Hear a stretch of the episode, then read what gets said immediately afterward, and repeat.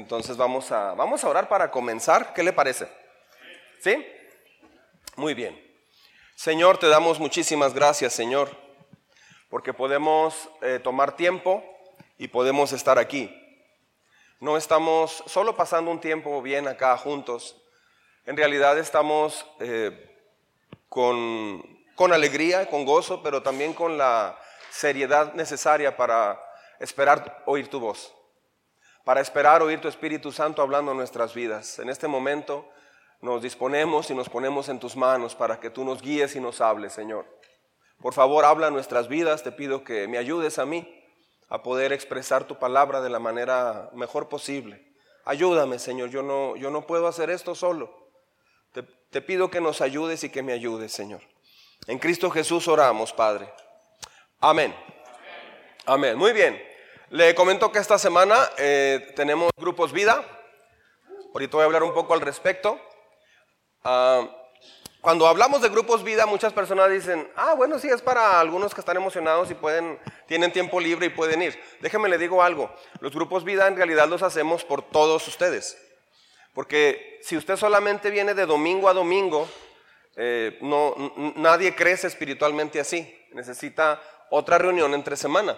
Y estos son solamente cada 15 días, o sea, no son cada semana, son cada 15 días. Entonces, ah, haga planes, ahorita al final eh, van a estar los, los, líderes de grupos vida allá, en la, allá en, la, salida, ahí los va a ver formaditos. Acérquese con algunos de ellos, eh, hay, hay, hay, diferentes horarios y reuniones tanto de hombres como de mujeres.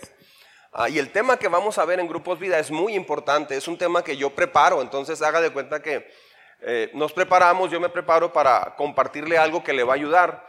Entonces, eh, los que están en cursos del miércoles, hagan un esfuerzo, hagan un esfuerzo. Eh, en lo que está este curso, no es problema tener dos semanas al mes, dos reuniones, hacer que sea un grupo vida. Es la forma en que usted va a crecer, es la forma en que usted se va a arraigar muy rápido y va a desarrollar muy pronto. Amén. Muy bien. Ah, si quieres llegar al cielo, hazte corregible. ¿Qué no vimos eso? No, vimos hasta enseñable. Sí, está, eh, está basado en, en, segunda de Timoteo, pero vamos a buscar en nuestra Biblia primero un versículo muy importante, un pasaje de la Biblia. Abra su Biblia, por favor. ¿Dónde la va a abrir? Usted ábrala. Ábrala. Si alguien la abre en Mateo, levante su mano. ¿Nadie? ¿Nadie? ¿Nadie la abrió en Mateo? Carlos, bueno, pues vamos a Mateo. Pues ya qué. Mateo 18, versículo 1. Mire lo que dice la escritura. Por ese tiempo, los discípulos se acercaron a Jesús y le preguntaron, ¿quién es el más importante en el reino del cielo? ¿Sí? Jesús llamó a un niño pequeño, o sea, fíjese la pregunta, ¿eh? ¿Quién es el más importante en el reino del cielo? O sea, esa pregunta, eh, si quiere, no, siga leyendo más adelante, sígame mejor a mí, porque ahorita vamos a ver lo demás y luego pierde esta información. Esa pregunta está muy rara, porque ellos están, son los discípulos y, Señor, ¿y quién va a ser el brazo derecho tuyo? ¿Verdad que yo, Señor? Eh, pues yo creo que soy mejor que ellos. O sea, estaban preguntando algo muy fuera de base. Estaba raro lo que estaban preguntando. Yo pienso que si hubiera sido Jesús en ese momento, ay no, no hay si llorar o reírme con ustedes. O sea, la verdad fue, fue muy, muy, muy triste yo creo para él oír esta pregunta. ¿Quién es el más importante? Los apóstoles estaban enfocados en eso. Pero luego en el verso 2 Jesús les responde otra cosa diferente. Jesús llamó a un niño pequeño, ¿sigue conmigo? Y lo puso en medio de ellos. Fíjense, o sea, llamó la atención de ellos. Dice la historia que, dice la leyenda, dos leyendas judías dicen que uno de esos niños era el hijo de Pedro que andaba allí. Hay una leyenda judía que dice que el hijo de Pedro andaba allí y este, y hay otra leyenda que dice que era un, un niño, este, que se llamaba Ignacio de Antioquía y que y llegó a ser una figura muy importante en la iglesia. Estoy hablando de ese niño que Jesús tomó para poner un ejemplo. Ah, se dice que él llegó a ser una gran figura en la iglesia más adelante, un gran escritor y finalmente un mártir de Cristo.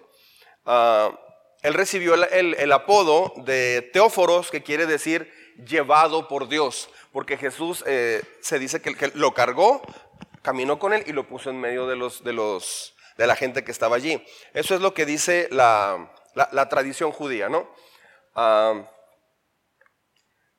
pero independientemente qué fue de ese niño y quién era ese niño, lo tomó Jesús y lo puso en medio para responder la pregunta que le hicieron.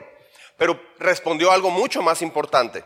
Dijo, verso 3, les digo la verdad, a menos que se aparten de sus pecados y se vuelvan como niños, nunca entrarán en el reino del cielo. O sea, estas criaturas estaban pensando quién iba a ser el, segundo en el cielo. Y Jesús les dice, no, no, espérate, es que ni siquiera tal vez entren. ¿Quieren entrar primero? Jesús toma el punto más, más de fondo y el más crucial. No se trata de qué voy a hacer allá y qué, qué, categoría o rango voy a tener. Jesús dice, si de veras quieren entrar, primero enfóquense en esto. Vuélvanse como niños. ¿Sí? ¿Quién es el más grande en el reino del cielo? O sea, eh, en, otra versión dice, a menos, bueno, aquí dice, a menos que se vuelvan así como un niño, no van a entrar al cielo. Entonces quiere decir que usted y yo, una primera cosa que necesitamos aprender a hacer es volvernos como niños. ¿Sí? Ah, ¿A qué se refería Jesús? Se refería que un niño típicamente es un niño que acepta la corrección. El niño típico, el niño bondadoso, el niño, no sé, acepta la corrección, se le corrige sin mucho problema. Hay niños que no. Pero típicamente un niño es enseñable y es corregible. Entonces Jesús está tocando un tema muy importante y basado en esto, por eso es el título de hoy. Si quieres llegar al cielo, si queremos llegar al cielo, necesitamos hacernos enseñables. Fueron los dos temas de las, de las dos semanas pasadas. O sea, fue el mismo tema, pero en dos partes. El día de hoy vamos a ver, si quieres llegar al cielo, hay que hacerse corregibles. ¿Me estás siguiendo? Muy bien, entonces, mire lo que dice, ah, bueno, aquí dice el verso 4. Así que el que se vuelva tan humilde como este pequeño es el más importante en el reino del cielo. O sea, está hablando de el ejemplo del carácter de un niño humilde, sencillo, que es enseñable. ¿Ok? Hay otro texto, puede anotarlo como referencia si gusta. Segunda de Timoteo 3, 16 y 17. En esto me estoy basando para estos temas. La próxima semana terminamos estos, estos cuatro temas. ¿Lo lee conmigo, por favor, en voz alta? Toda la escritura es inspirada por Dios. Hasta allí. ¿Quién inspiró la Biblia entonces? Según la escritura la inspiró Dios. ¿Sí? Alguien diría, no, yo pienso que fueron unos hombres medio locos o medio fumados, dicen algunos, se pusieron a escribir allí un chorro de cosas y, ya. No, es imposible coincidir a través de 1500 años y que ni siquiera se conocieron en tres continentes diferentes, perdón, en, sí, en, tres, en tres continentes diferentes, en, tres lenguajes diferentes, en 1500 años, ¿cómo es posible que coincidieron en toda la escritura? No es posible hacer eso. No es posible que nosotros nos pongamos a escribir de religión y coincidamos en todo eso. La Biblia coincide perfectamente en, 15 siglos que duró en, eh, en, escribirse. ¿Cómo es posible eso? La única respuesta posible es que ah, detrás de esos hombres hubo una mente que traspasó el tiempo y las edades y les inspiró lo que habían de escribir. Por eso dice, toda la escritura es inspirada por Dios y es útil para qué? La Biblia es útil para enseñarnos, lo que es verdad y para hacernos ver lo que está mal en nuestra vida. ¿Lo leemos juntos? Todo. Toda la escritura es inspirada por Dios y es útil para enseñarnos lo que es verdad y para hacernos ver lo que está mal en, nuestras en nuestra vida. Nos corrige cuando estamos equivocados lo correcto. Dios la usa para preparar y capacitar a su pueblo para que haga toda buena obra. La NTV está muy explicada, muy padre, me gusta mucho. Ah, dice, para hacernos ver lo que está mal en nuestra vida. Y es de lo que vamos a hablar justamente el día de hoy. Punto número uno, vamos a entrar directo al tema. Dios usa la corrección para transformarte a su imagen. Vamos a ir quebrando la idea de que cuando se nos corrige es un problema. No, eso no es cierto. Tenemos que entender entonces que Dios usa la corrección, punto número uno, para transformarte a su imagen. ¿Sí? Entonces muchos de nosotros hemos tenido problemas cuando nos corrigen. Muchas personas se molestan, se sienten culpables, se sienten mal y, cuando, cuando se les da una instrucción o una corrección. Hay dos tipos de instrucciones que se dan en la iglesia, ya sea para enseñar qué se debe hacer y para corregir lo que se hizo mal. ¿Estamos? Pero en realidad usted desde que llegó a este lugar, si tiene dos meses, una semana, diez años o veinte años, no sé, si usted, eh, si usted se da cuenta, es demasiado lo que Dios ha corregido en su vida desde que llegó aquí. Es mucho lo que Dios va corrigiendo, pero ¿cuál es el resultado? El resultado es que Dios comienza a hacer cosas muy, muy buenas en su vida. Yo no sé si usted viene de una iglesia cristiana o de ya de varios años de cristianismo. Mencionaba la semana pasada. Ah, yo no sé cuál fue su experiencia con el pastor que le, que le pastoreó por un tiempo, o con los pastores que le pastorearon eh, por un tiempo, pero en, en, lo que respecta a mí, todo mi propósito y todo mi enfoque es ah, procurar al máximo ser ejemplo de lo que se predica y lo cual es, es, complicado, es un trabajo diario que yo tengo y no soy perfecto, también tengo fallas igual que usted, pero ese es mi enfoque. Y, el, segundo enfoque es ayudarle a que usted se parezca a Cristo.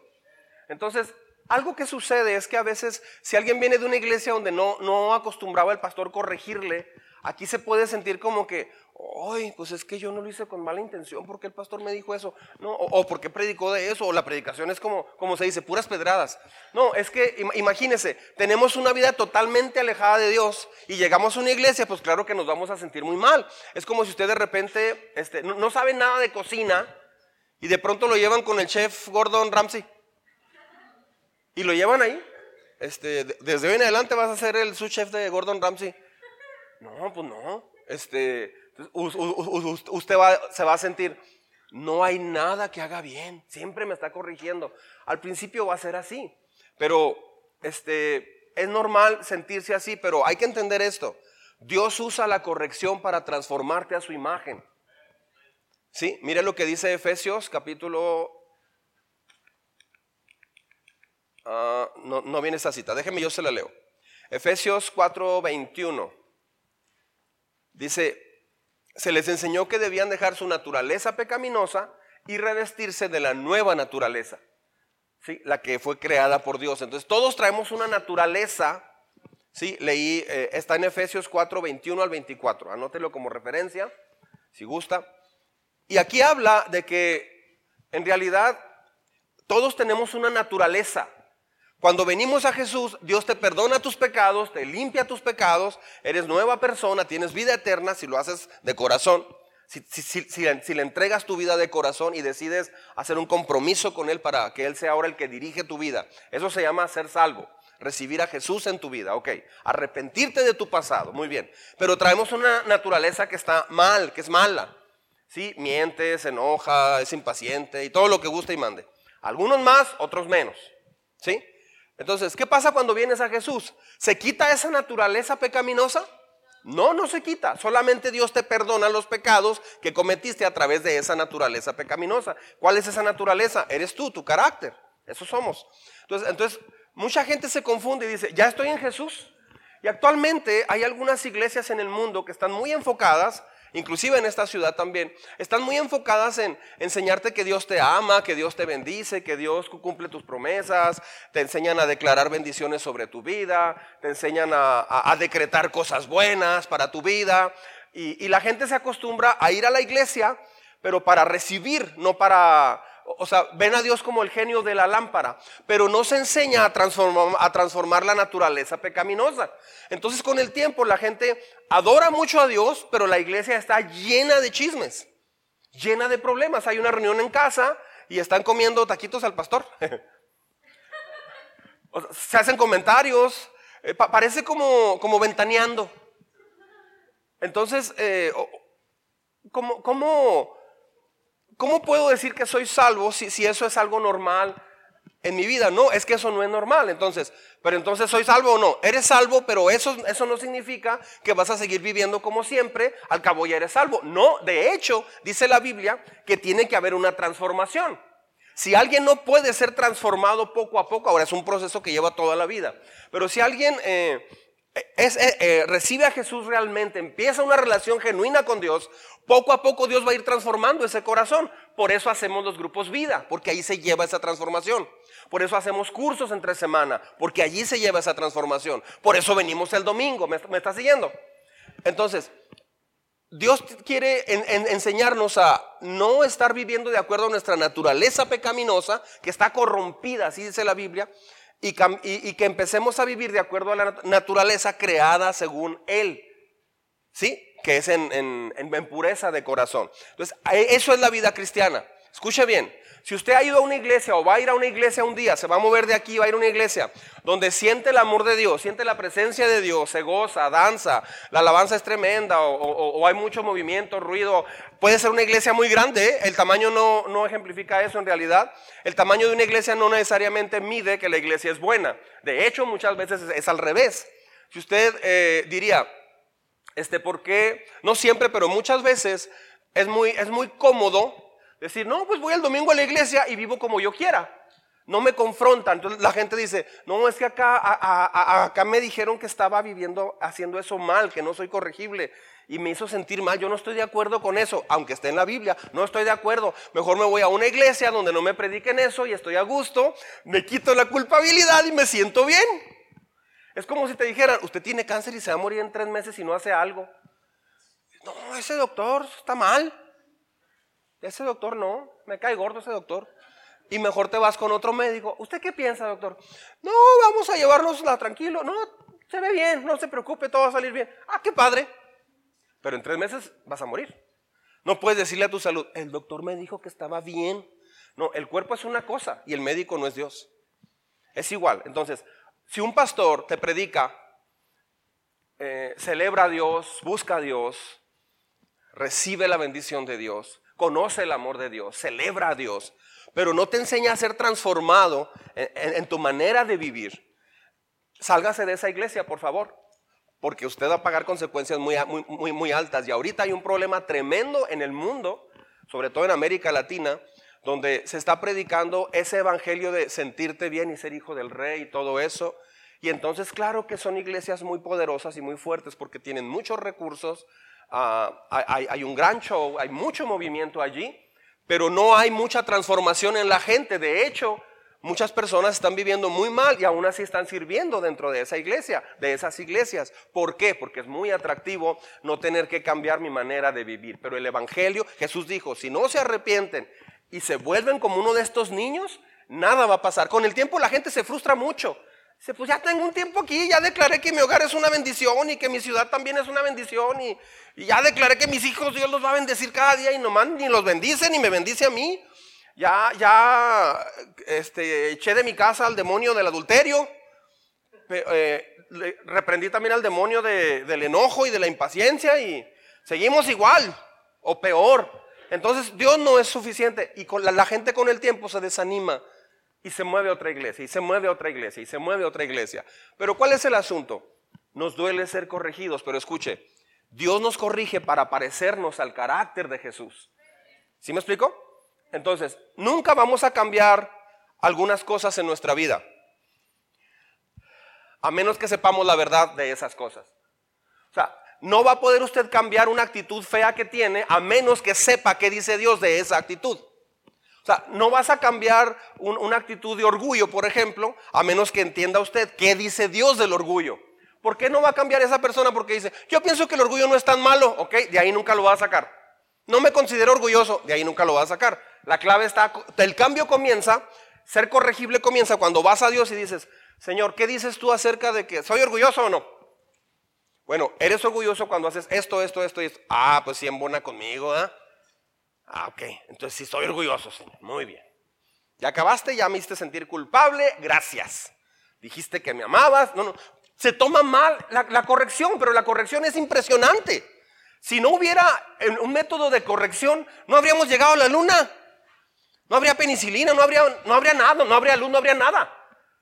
O sea, la corrección es lo que ha logrado que, gente sean salvadas, sanadas eh, y muchas otras cosas más. El cambio requiere entonces conocer la verdad. ¿Me estás, me estás siguiendo? Jesús dijo, conocerán la verdad y la verdad los hará libres. Eso es lo que dijo Jesús. ¿Sí? Ah, entonces, nunca cambiarás las cosas en tu vida si sabes que son defectuosas.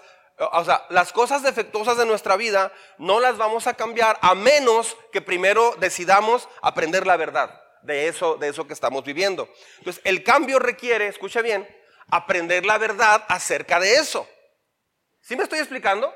Por ejemplo, un joven está bien emocionado o emocionada porque ya trabaja y quiere comprarse casa, carro, viajar y muchas cosas. Ese es, nomás eso le importa, no quiere otra cosa. Se materializó y está enfocado en eso. Y piensa que eso es el todo de la vida. Con el tiempo, aunque progrese en su trabajo, se siente bien vacío o bien vacía y no entiende por qué. Y le pregunta a Dios por qué se siente así. A menos que no se dé cuenta que está equivocándose en las prioridades de su vida y que ha puesto el dinero en primer lugar antes que Dios, a menos que reconozca eso, no va a poder avanzar en esa área. Por eso ser corregible es lo que te va a llevar al cielo. De hecho, si una persona no es corregible, dice Dios que no va a ir al cielo. Si una persona no es enseñable, no va a ir al cielo. O sea, no van al cielo. ¿Por qué? No quiere decir que usted conoce a alguien que no es enseñable y vas al infierno. No, no estoy diciendo eso. Pero típicamente las personas que no son enseñables y corregibles batallan mucho para ir al cielo. ¿Por qué? porque siguen viviendo en la vida anterior, no desarrollan, no crecen y al final se apartan de Dios. ¿Por qué? Porque no son corregibles y no son enseñables. Entonces, ah, Juan 8:32 dice, conocerán la verdad y la verdad los hará libres. Así dice la Biblia. Conocerán la verdad, o sea, conocer la verdad respecto a lo que tú eres o piensas, eso es lo más importante. ¿Sí? Entonces cuando alguien se acerque con usted y le diga, sabes que mira, yo veo esto en tu vida, vi que tuviste esta actitud, vi, que ah, publicaste esto o tienes esta manera de pensar, mira, la Biblia dice esto, es un consejo que te doy. No, no, no, no, como si tú fueras perfecto. O sea, esa persona no está aprovechando la bendición de que alguien le está tratando de ayudar a corregir. No serás libre hasta que no conozcas la verdad. Amén, eso dice la Biblia. El secreto para el cambio personal, o sea, para cambiar en tu vida, en nuestra vida, no es una pastilla no es una inyección, no es un proceso, no es un programa, no es una terapia, no es un libro, no es un seminario, ah, no es un pensamiento positivo de psicología. La prueba del cambio personal se encuentra cuando conoces la verdad respecto a lo que tú piensas y eres y haces. O sea, cuando usted dice, yo pienso que estoy bien respecto a esto, y vas a la Biblia, o escuchas un tema, por ejemplo, como este, y, abres tu corazón y dices, sí es cierto, yo estoy equivocado. Eso es ser alguien que es corregible y enseñable. Pero cuando alguien resiste a Dios, y hay gente, una vez me dijo una persona, yo estuve peleando con usted toda la predicación, pastor. Le digo, ¿cómo? Es la primera vez que vengo, pero me la pasé peleando con usted. Así me dijo la señora. Le digo, ¿cómo? Sí, lo que usted decía, o sea, por ejemplo, usted dijo que tenemos que perdonar a todos. Yo dije, ah, como si fuera tan fácil. Y luego, todo lo que iba diciendo yo decía, mm, no, pues ni que fuera Dios. No, pues Jesús sí puede, pero yo no puedo. Dice, así estuve toda la predicación. Este, regularmente yo estoy analizando así las predicaciones a las iglesias que voy. Digo, no, pues no. O sea, si lo dice la Biblia, lo dice la Biblia y punto. Y eso es nuestra autoridad. ¿Sí? Este, no puedo ponerme a pelear con Dios. ¿Y cómo lo hacemos? Sí, la Biblia dice eso. Sí, está bien, Señor. Tú lo dices eso. Y, sí, Así es, pastor, estoy de acuerdo. Pero yo pienso, hasta ahí llegó la Biblia. A mí se me hace, en mi experiencia, yo siento que, no siento como que ese texto sea para mí. Es más bien para mi, para mi vecino, ¿no? Decimos. La prueba del cambio personal se encuentra en la verdad. Entonces tienes que saber y enfrentar la verdad sobre nosotros mismos. Vernos nosotros en el espejo que es la Biblia y reconocer cuando estamos fallando. Típicamente nos vemos diferente a lo que somos. ¿Le ha pasado? Ah, detrás de cada comportamiento que nos está destruyendo y destruye a los demás es porque hay una mentira que estamos creyendo. Hay una mentira que estamos creyendo. Si en este momento usted está, por ejemplo, endeudado, este, es porque ha creído algunas mentiras. No, nada más esta tarjeta y ya. Nomás este, este gasto y ya. Este, tengo que tener esa casa, o tengo que hacer ese viaje, no sé. O sea, tengo que comprar esto. ¿Sí tienes que tener eso? ¿Sí tenemos que comprar eso? Jesús dijo que la verdad te hace libre, pero primero, antes de que te haga libre, te va a hacer mal un poquito. Te va a hacer sentir un poquito mal o un poquito miserable. Ah, primero si viene el golpe, sí, sí viene, tengo que decirlo.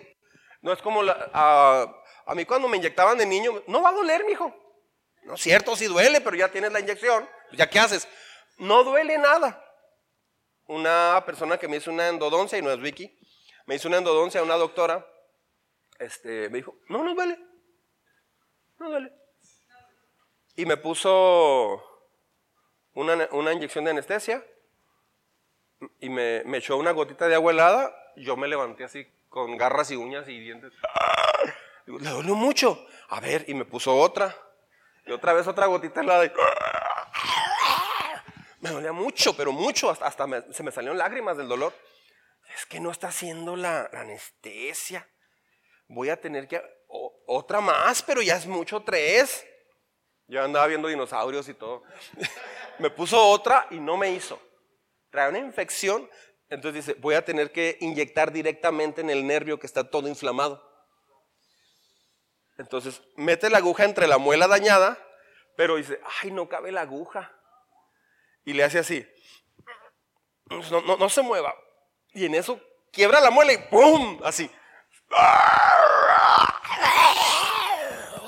Salió el alien y todo, bien horrible un dolor tan impresionante, estaba sudando yo y todo.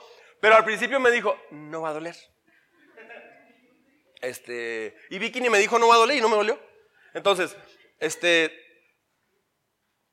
cuando hacemos algo mal y la Biblia nos, nos, nos habla de algo, o aquí se predica de algo, claro que te vas a hacer sentir mal.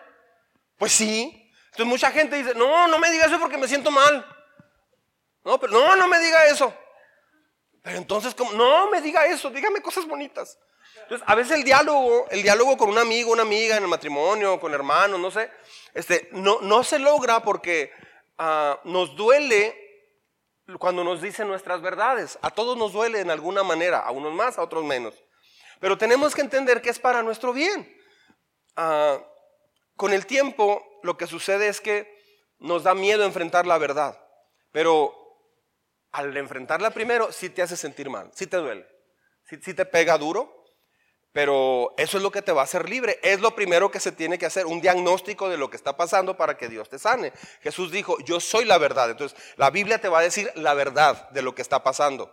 Por eso una frase típica, una pregunta típica aquí en esta iglesia es, oiga, ¿y esto, y esto, y esto qué piensa? ¿Qué dice la Biblia?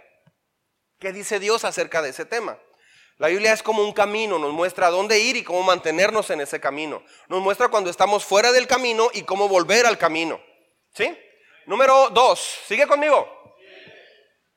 Número dos, ¿dónde comienza el problema de ser corregible?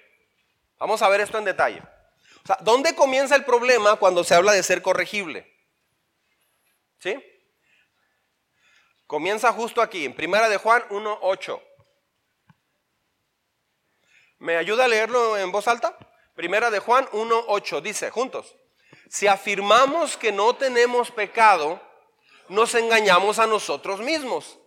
Y la verdad no está en nosotros. O sea, ¿cómo? ¿usted se ha engañado a usted mismo alguna vez? Pero eso está bien raro. Es como el que se contaba chistes y se reía. Y luego suelta la carcajada de repente y dice, ¿qué, qué tienes? Me conté uno que no me sabía. No, no es posible eso. O sea, ¿cómo nos, ¿cómo nos engañamos a nosotros mismos? Pero dice la Biblia que sí lo hacemos. Nos engañamos, o sea, porque decimos, no, yo, yo no creo que esté mal en eso. No, mi yo, mira, yo no me siento mal, yo no pienso que hice mal, yo pienso que estoy bien. ¿Qué, qué, qué pasa cuando actuamos de esa forma? Bueno, lo que hacemos es que típicamente negamos nuestro error de mil maneras. Con uñas y dientes a veces nos, nos, nos defendemos, nos justificamos y lo minimizamos. Creo que nadie, ahora, ¿por qué lo hacemos? Porque es una defensa natural del ser humano por nuestra naturaleza caída, por lo que somos y por quién somos. Porque la verdad es que creo que nadie dice, ¿vas a hablar conmigo y decirme algunos errores que tengo? wow, qué chida, espérame, déjame unas palomitas, ¿no? Y va a decir, a ver, dime, empiézale, dime, desbarátame, por favor. Nadie dice eso. Todo el mundo se pone, ah, ¿en serio? ¿Y tiene que ser ahorita? Este, siempre nos estamos mintiendo a nosotros. Yo no creo que esté subido de peso. Mucha gente dice eso hemos dicho eso. No estoy dañando a nadie, esa es mi manera como soy y así he sido siempre. Yo no considero que eso sea dañino. Se me hace que usted está exagerando. Hay muchas formas en que negamos las cosas. Nadie se dio cuenta. Nadie se dio cuenta, o sea, ya está bien. Pero hay una mentira que es la más peligrosa. No, es que eso no es un problema. No tenemos un problema. ¿Sí? Ah, ¿Cómo arreglas una ciudad, una familia? ¿Cómo arreglas un país? Tenemos que reconocer que tenemos un problema. ¿Ha oído la frase de la NASA, Houston? Tenemos un problema. Eso es lo más sabio que podemos hacer para comenzar. Un líder que no sabe reconocer problemas, digamos el, director general de una empresa o el director de una escuela, que no sabe reconocer que hay problemas, que los niega y dice, no, no estamos bien. Y todo está cayendo en pedazos, estamos bien. Es, un peligro. ¿Por qué? Porque no, no se reconoce eso. Creo que más que nunca tenemos liderazgos en el mundo que no saben reconocer que se equivocan. Y eso ha dañado al mundo y por eso el mundo está como está.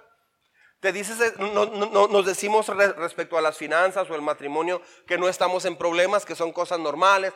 Aprendemos a minimizarlo en lugar de verlo como Dios lo ve. Ese es el problema.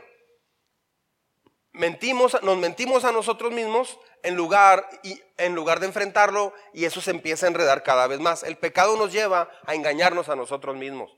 Detrás de cada acto de derrota en nuestras vidas hay una mentira que estamos creyendo. Una derrota viene porque hay una mentira que estamos creyendo. Ah, ahora hay dos tipos de mentiras. Las que nos decimos a nosotros mismos con el afán de justificarnos y la otra, o sea, típicamente decimos, no, es que no fue mi intención. No, no estamos hablando de la intención. Yo, creo que cuando hacemos daño no siempre hay mala intención. Muchas veces no hay mala intención. Fue sin querer queriendo, como dice el chavo. Pero pero finalmente se hizo. Entonces, aunque no, no haya sido mala intención, no, es que no es lo que quería decir. Sí, pero lo que se dijo literalmente en el castellano fue esto y eso es peligroso. ¿Sí? Entonces, mire por qué batallamos. Jeremías 17:9. ¿Lo leemos juntos? Este es su mejor aliado. Bueno, su más cercano aliado, el corazón. ¿Ha oído a mamás o papás que dicen, hijo mío, Panchito, ya estoy muriendo, hijo. Por favor, sigue siempre tu corazón. Ok. ¿Qué dice Dios acerca de seguir nuestro corazón, nuestros sentimientos y emociones? Juntos. El corazón humano es lo más engañoso que hay. Eso es lo que Dios dice. ¿Por qué? Porque a veces no, tenemos un concepto equivocado de nosotros. Pensamos que somos la última Coca-Cola en el desierto y no es así. O a veces pensamos que somos de lo peor y no es tan así. Usted y yo tenemos una capacidad increíble de mentirnos. ¿Sabía eso? A veces los más mentirosos somos para nosotros mismos. De veras, nos mentimos mucho. ¿Cómo? Decimos, no, no hay gran problema. No, no, estamos bien. Se tiene que detener eso para poder crecer y desarrollar este año. Hay que detener la, forma como analizamos las cosas, como tipo justificándonos, y, minimizamos los errores que cometemos. No estoy diciendo que se ponga, sí, soy lo peor, es el error más grande, soy el peor cristiano de Ciudad Juárez. No, ese es el otro extremo que no ayuda. Pero la verdad tiene que hacerse, tiene que llegar a usted y sí se va a sentir mal. De hecho, si usted dice, no, fíjese que yo nunca me he sentido mal cuando me dicen mis cosas, normal, todos fallamos, todo normal, y pues, tranquis, no hay problema. No, en realidad la vida piadosa, una vida con Dios, ¿Te, duele? El, apóstol Pablo decía, me duele mucho cuando fallo a Dios. Pero me, pero me tomo de la gracia, me levanto y sigo adelante. Pido perdón y sigo. ¿Sí? Punto número tres. ¿Por qué Dios dice que es crucial ser corregido? Es buena pregunta. ¿Por qué Dios dice que es crucial ser corregido? Porque quien lo dice es Dios, lo vimos al principio, ¿no? Si no se hacen como uno, de estos niños humildes, no podrán ir al cielo. Entonces mucha gente dice, oiga, ¿usted va a ir al cielo? No, pues no sé, se me hace que no. Pero quiere ir, sí, no, yo claro que sí quiero ir al cielo, oiga, claro. ¿Y cómo, cómo le hago para ir? Pues mire, dice la Biblia que hay que reconocer que somos pecadores y pues creer en Dios. Sí, sí, soy pecador y creo en Dios. Sí, está bien. Este, lo invito a la iglesia. No, yo no creo en esas cosas. No, no tengo mucho trabajo el domingo. Es que mire, dice la Biblia. Entonces, ¿cómo dice que cree en Dios si no quiere hacer lo que Dios dice? Pero mucha gente está así en el mundo. Con, con que crea. Doña Ruperta dice, lo importante es que tengamos fe. ¿Fe en quién? ¿O en qué? Puede tener fe en muchas cosas. Yo tengo, puedo tener fe en este celular o puedo tener fe en este control. Eh, y puedo ah, dedicar mi vida a este control, ¿no? Este, hay una iglesia de maradonianos, ¿sí sabía? Está interesante, se llama Los Ches. Oye, Che, este, y ellos se reúnen y es una iglesia fundada eh, en, pensando en Diego Armando Maradona, el, el, futbolista. Este, entonces, hay una iglesia también en Estados Unidos, tiene, tiene algún tiempo, se llama Iglesia sin Dios. Este, y, yo vi un reportaje y está la gente, están cantando, no sé, canciones de así seculares, normales. Este, y ahí están cantando. Una canción del grupo Scorpions. De Tatiana. Y, así. Y este. Entonces, hay un grupo que toca, pero cantan canciones seculares, así cantan. Y luego alguien pasa y da una plática. Y luego tienen reuniones en casas. Pero es una iglesia sin Dios. No se menciona a Dios, no se usa la Biblia, no se usa nada. Solamente, eh, en realidad es como un club, pero están copiando lo de la iglesia porque una persona decía, es que yo fui un tiempo a una iglesia y fue la mejor época de mi vida. Pero por alguna situación tuve un problema y dejé de ir, me desilusioné, dijo la persona. Y aquí está padre porque se puede recuperar un poco eso. O sea, la gente no quiere tanto a Dios. De hecho, hay gente que se sale de la iglesia por lo que sea. Y sus pláticas son recordar lo que aprendió y vivió en la iglesia. Está bien curioso. Entonces, ¿qué es lo que dice Job al respecto? O sea, estamos respondiendo a esta pregunta. ¿Por qué Dios dice que es crucial ser corregido? ¿Usted sabía que es crucial ser corregido? Tiempo. Conmigo acá todo el mundo. ¿Usted sabía hasta el día de hoy que es crucial para la vida eterna ser corregido? ¿Sabía que si usted no es corregido, usted se va a morir de una enfermedad? ¿Cómo? O sea, no todos los que se mueren es porque nos vamos a morir de algo, pero me refiero. Hay gente que puede salvarse de una enfermedad, pero no se salvan porque no aceptan corrección, porque no son enseñables, porque ellos, ellos piensan que tienen la razón en todo. Entonces, mire, Job 5, 17 al 19. Mire lo que dice la Biblia. Pero considera, vea esto, considera la alegría de aquellos a quienes Dios corrige. Cuando peques, no menosprecies la disciplina del Todopoderoso, pues aunque Él hiere, o sea, si duele, también venda las heridas. Qué maravilloso versículo. Él golpea, pero su mano también sana. Sus manos también sanan. Te rescatará de seis desastres, aún en el séptimo te guardará del mal.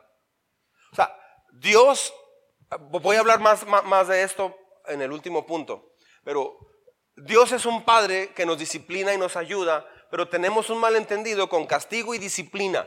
Ahorita voy a explicar más al respecto, más adelantito. Entonces, el gozo es una cosa que se pierde bien fácil. El gozo se pierde muy fácil. ¿Por qué? Porque empezamos a hacer algo que está equivocado y ahí se acaba el gozo. ¿sí? Después de que usted admita que ha perdido el gozo, necesita analizar por qué perdió el gozo, qué hizo. Algo hicimos que se empezó a perder el gozo. ¿sí? Tenemos que mirar nuestra vida y preguntarnos, ¿cómo fue que perdí el gozo? ¿Qué hice? ¿Qué pensé? ¿Qué hablé? ¿A quién dañé? ¿A quién no he perdonado? ¿Qué es lo que ha pasado? ¿Qué está robando mi alegría que Dios me dio? ¿Qué está pasando? Aquí entran los grupos vida, que son muy cruciales. ¿Por qué? Porque en el grupo vida, usted, por ejemplo, el domingo viene a la iglesia Pasa lunes, martes, el miércoles y anda así como medio tambaleándose. Se agacha y se va de lado. Así. El jueves anda, anda medio, se empieza a desanimar un poquito. El viernes, el sábado, el domingo a la iglesia. Y viene así. Llega a la iglesia y ah, otra vez. Yes. Ahí estoy moviendo el control. Sí, ahí estamos. Y el lunes otra vez. martes, miércoles, jueves, viernes, sábado. Vamos a la iglesia. O sea, no, ni puede levantarse. Porque anda mal. Por eso, en la dinámica de la iglesia, ponemos una reunión entre semana para hombres y mujeres. ¿Por qué? Porque eso te va a dar energía, te va a dar poder, te va a dar fortaleza. Porque tu alma no logra sobrevivir de domingo a domingo. La iglesia primera que tenía Pedro predicando, estaba, estaba Timoteo, andaba Pablo en las iglesias, o sea, toda esa generación impresionante, pasaba Pedro y la sombra de Pedro sanaba paralíticos. Así era el poder que fluía a través de Pedro.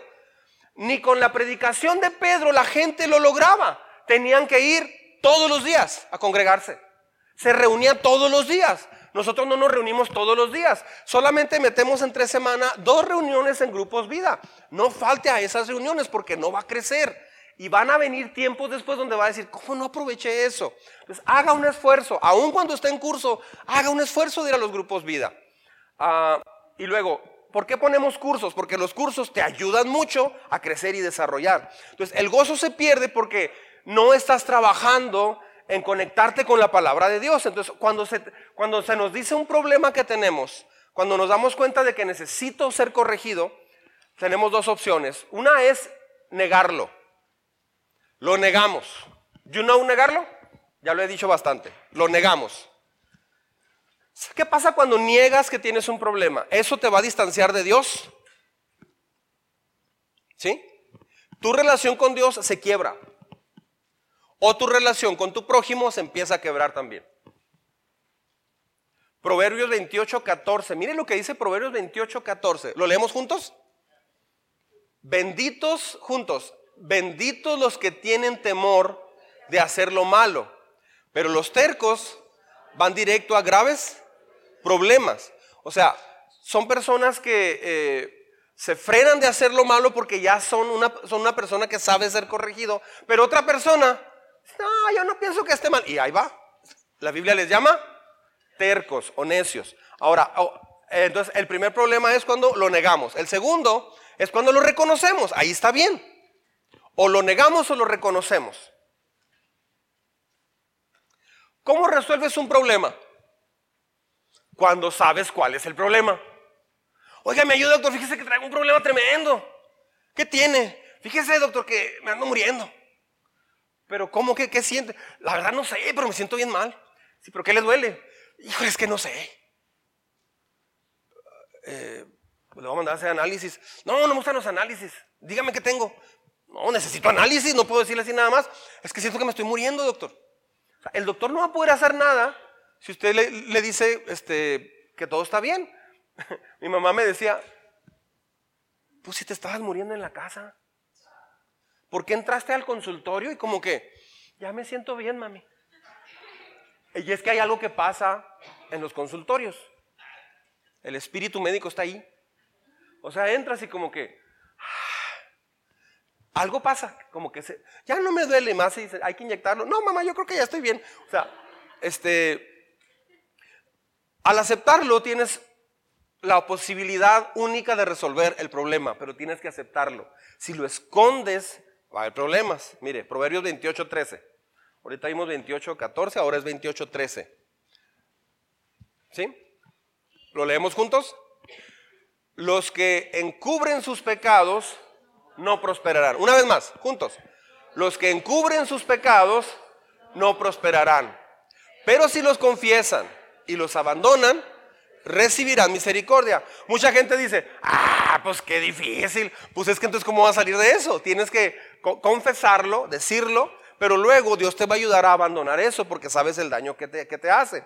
Entonces, si lo encubres, no va a haber, no, no vas a crecer. O sea, no vas a crecer en eso. El primer, lo primero que se debe hacer para que Dios sane tu familia, tenemos que dejar de encubrir nuestro pecado. Es lo primero que hay que hacer. Si con el tiempo se vuelve a encubrir el pecado otra vez, jamás va a haber una sanidad en esa familia. Entonces, es crucial ser corregible. Lamentaciones 3:40 nos invita y dice, probemos y examinemos nuestros caminos. Y luego dice, y volvamos al Señor. Juntos, probemos y examinemos nuestros caminos y volvamos al Señor. esa es la invitación. Una vez que usted haya descubierto por qué perdió su gozo, ah, ok, es que no perdoné, pasó eso, o no pedí perdón, eh, he faltado mucho a la iglesia, voy cada dos meses, o no, no he leído, bla, bla, bla. ahí se va a dar cuenta de eso. Así es como usted, usted se va a reconectar con Dios. Escuche bien, mucha gente que se desconecta de Dios, sígame con mucho cuidado, esto es bien importante lo que voy a decir. Mucha gente dice, es que me, desconecté, necesito reconectarme con Dios. Pero conectarse con Dios no es nomás pasar, es una, una oración de reconectarte con Dios. Tienes que hacer otras cosas diferentes a lo que hacías. Si sigue viniendo cada domingo, si no toma tiempo entre semanas, si no ora, si no lee la Biblia, va a volver a desconectarse de Dios. ¿Por qué? Porque su naturaleza antigua es la que está ganando. Entonces necesita recibir esta enseñanza que le estoy dando. Métase a la dinámica de la iglesia en toda la extensión. Pronto vamos a iniciar inscripciones para el curso de qué se trata. Estamos ya a punto de empezar ese curso. Ah, prepárese, es los miércoles a las 7 de la tarde. ¿Qué hay más importante que vivir con Dios y para Dios y prepararte para la vida eterna? ¿Qué hay más importante? No hay nada más importante. Ni siquiera la salud, ¿eh? La salud no es más importante que la vida eterna. No es más importante. La, salud te mueres y ya, y un día nos vamos a morir de todas maneras. Pero la, no estoy diciendo que no cuidemos la salud, tenemos que cuidarla, pero me refiero, es más importante tu salud espiritual, tu vida con Dios, que tu éxito acá en la tierra o tu salud este, física. ¿Sabe qué es lo que le va a robar el gozo así bien rápido? Ah, como cualquier otra cosa, que sabe usted que tiene que hacer algo, meterse más con Dios y no lo hacemos. Eso es lo que va, a hacerle sentir muy mal. Entonces, si Dios te ha dicho que hagas algo, hay que hacerlo. Amén. Salmo 94, verso 12, dice, Salmo 94, verso 12 y 13. Ah, vea este salmo qué hermoso. ¿Lo leemos? Dice, dichoso aquel a quien tú, Señor, corriges, aquel a quien instruyes en tu ley, para que enfrente tranquilo los días malos, mientras al impío se le cava una fosa. El impío es una persona que no, no hace piedad hacia Dios. Tal vez la gente necia no escucha lo que dice la Biblia, pero nosotros como sus hijos sí tenemos que hacerlo. Aquí está hablando el alumno, ¿eh? O sea, aquí está hablando el salmista y dice, dichoso, no, está hablando Dios, es eh, el alumno está diciéndole a Dios, dichoso a quien tú corriges, Señor. O sea, él está diciendo, qué bueno que me has corregido, qué bueno que me has corregido. Número cuatro y último. ¿Por qué Dios? Bueno, vamos a jugar un juego. Este juego es Vamos a tomar por un momento una actitud negativa, porque mucha gente dice, es que corregir está feo. Ok, vamos a pensar que corregir es feo. Entonces, pensando en eso, ¿por qué Dios te sigue corrigiendo si es algo que no ayuda? O sea, vamos a hablar negativamente. ¿Por qué Dios te sigue corrigiendo si es algo que no ayuda entonces? Hay un muy mal entendimiento en cuanto a ser corregido. Una persona dijo, ¿que Dios no se cansa? Señor, ya déjame, hombre, sí. Ya, Señor. Nomás dame tu gracia y, déjate alabo. Te canto, te, canto, hay poder, poder. Dios dice, es que no he terminado contigo. Porque quiero que te parezcas a mí. Entre más te parezcas a Jesús, más vas a disfrutar de la vida acá en la tierra.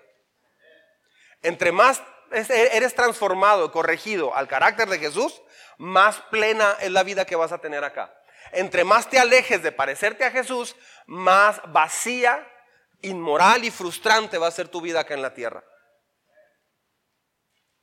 Mucha gente dice, no me gusta porque me siento culpable. Es que no entendemos que Dios nos corrige como a un hijo. Eres su hija.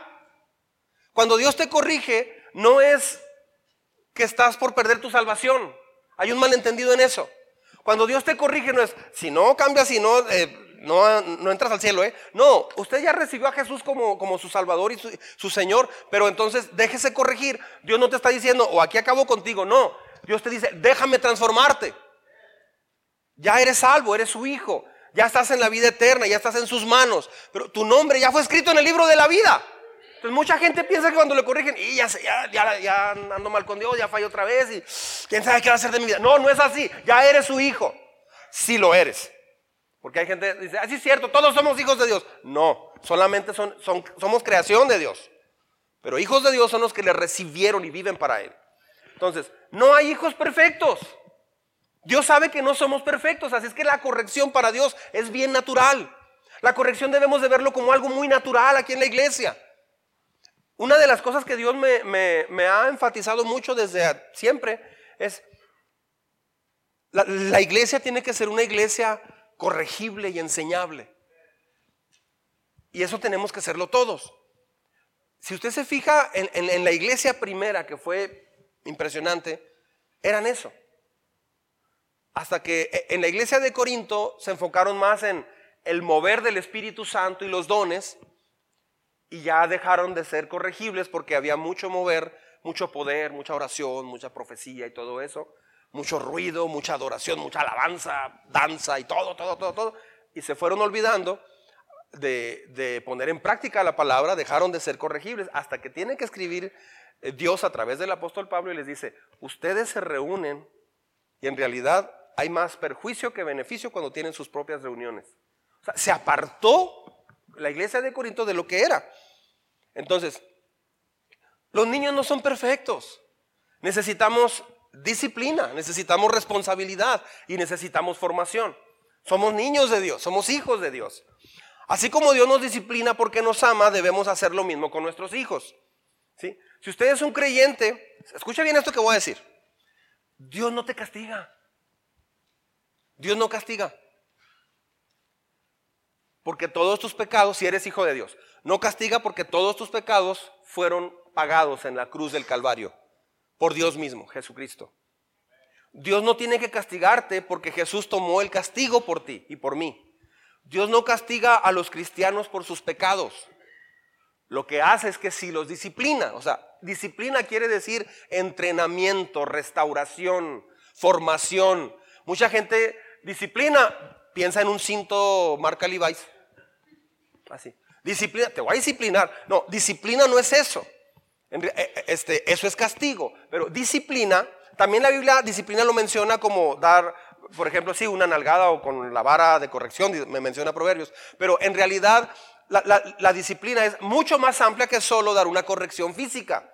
Ah, lo que hace Dios al disciplinarnos, en realidad, Él no está castigando, Él está quiere formarnos pensando en la próxima.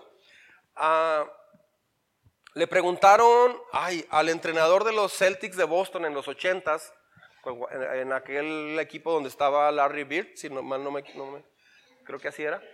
Y le preguntaron, y creo que era Jackson o no sé quién era el entrenador en esa época, perdón, estoy dando mal los datos, pero al entrenador le preguntaron, ¿y por qué peleó tanto con el referee, con el, sí, no es el referee, ¿verdad? El árbitro.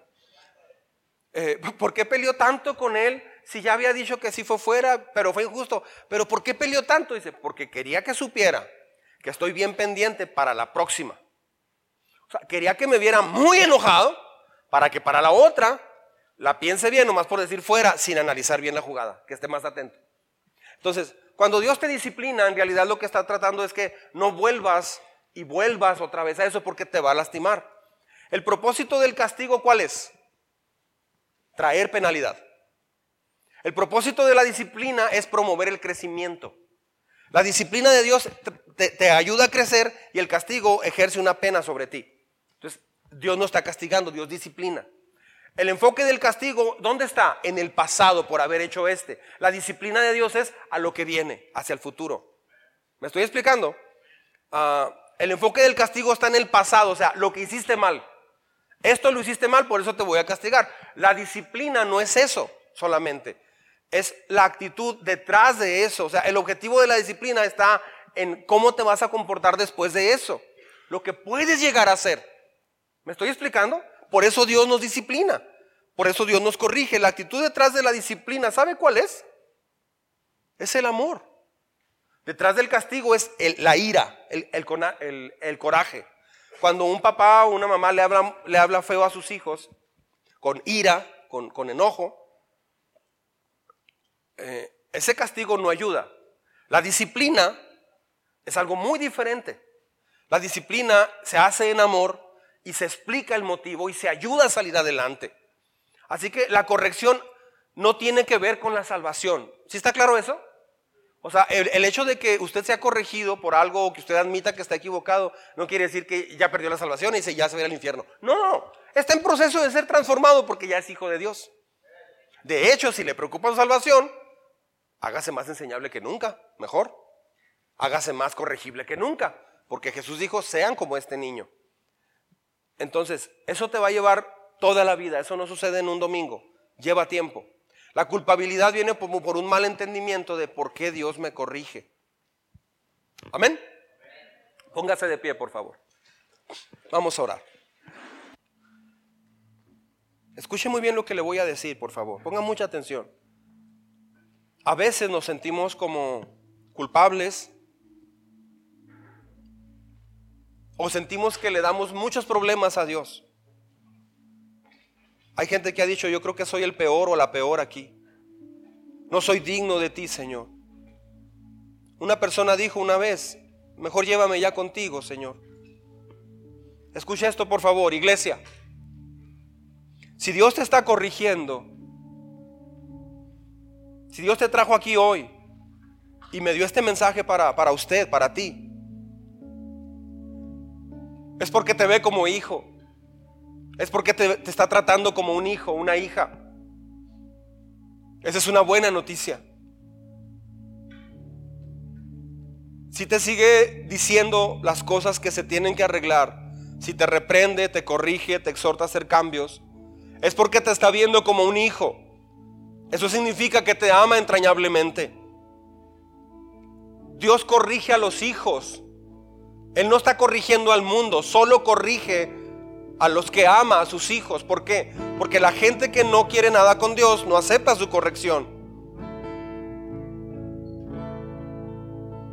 Te corrige porque te ve como un hijo que puede llegar a cambiar. Dios es sabio. Dios es más sabio que todos. No hay nadie más sabio e inteligente que Dios. Si Él supiera que ya no tenemos remedio, ya nos hubiera dejado de corregir. Pero te sigue corrigiendo por el único motivo de que Él sabe que puedes ser transformado al carácter de Jesús. Si tu respuesta es, me duele la corrección, Señor, me duele mucho, ya no aguanto, me siento mal, y por eso me defiendo con uñas y dientes. Usted no está entendiendo que, o no entendemos, que nos está tratando como a hijos y quiere perfeccionar su obra en nosotros. De hecho, la Biblia dice que el que comenzó esa obra en nosotros la va a perfeccionar hasta el día que Él venga. Si tu respuesta es hoy, está bien Señor, a partir de hoy corrígeme en las áreas que necesito ser corregido. Todos tenemos muchas áreas. Creo que yo tengo más áreas donde debo ser corregido que muchos acá. Podemos decir, Señor, está bien, corrígeme en las áreas que necesito ser corregido.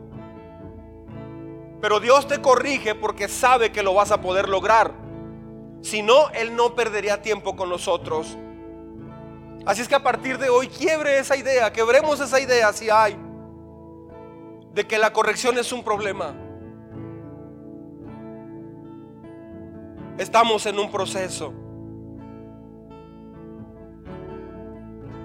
¿Por qué no decirle a Dios en este momento, este día?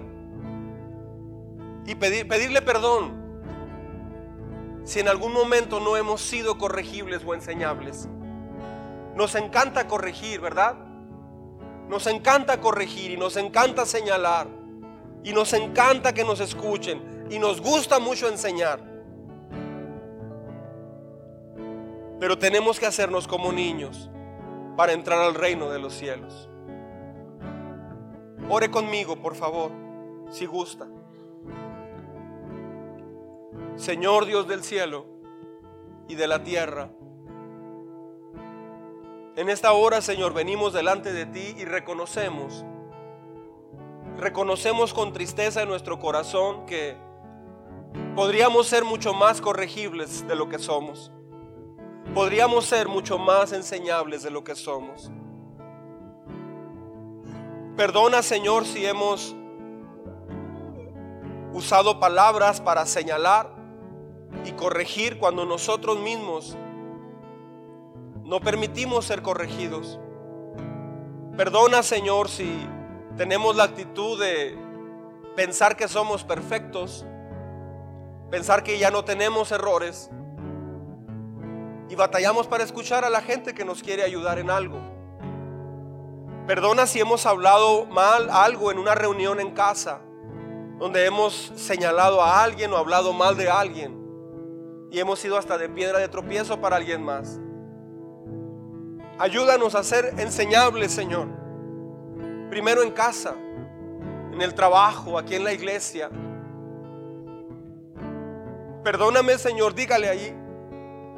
Perdóname porque he contristado a tu Espíritu Santo más de una vez cuando me defiendo, me dicen un error y me defiendo.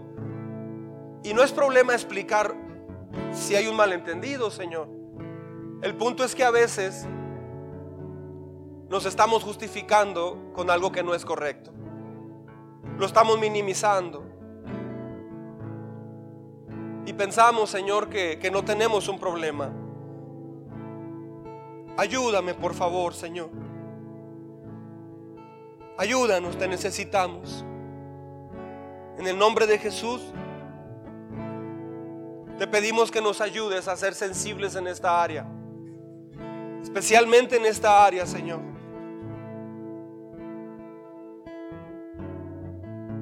La forma de madurar, Señor,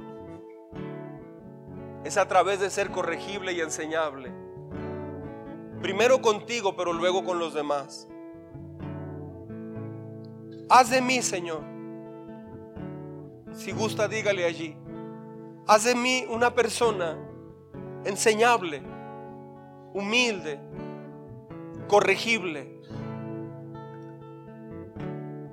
Perdóname si cuando me han dicho algún error, critico, me defiendo, peleo, me justifico y a veces me molesto. ¿Cómo voy a alcanzar a mi familia, Señor, así? ¿Cómo vas a restaurar una familia así? Hoy venimos delante de tu presencia a pedirte perdón como iglesia. Y te pedimos que nos enseñes y nos ayudes a tener esta actitud que tú viniste a modelarnos aquí en la tierra. Gracias porque entendemos que cuando nos has corregido o alguien nos corrige, Tú lo permites porque somos tus hijos. Y porque es la forma de crecer. Y porque si nos corriges es porque podemos cambiar. Si no, no nos estarías corrigiendo. Así es que cada domingo, Señor, en lugar de pedradas o, o regaños como a veces lo podemos tomar, es tu amor fluyendo en este lugar, corrigiendo, levantando, sanando, abrazando Ayúdanos a tener ese entendimiento como congregación y ser humildes para reconocer cuando nos equivocamos. Ayúdanos, Señor, por favor. Todos lo necesitamos y todos te lo pedimos.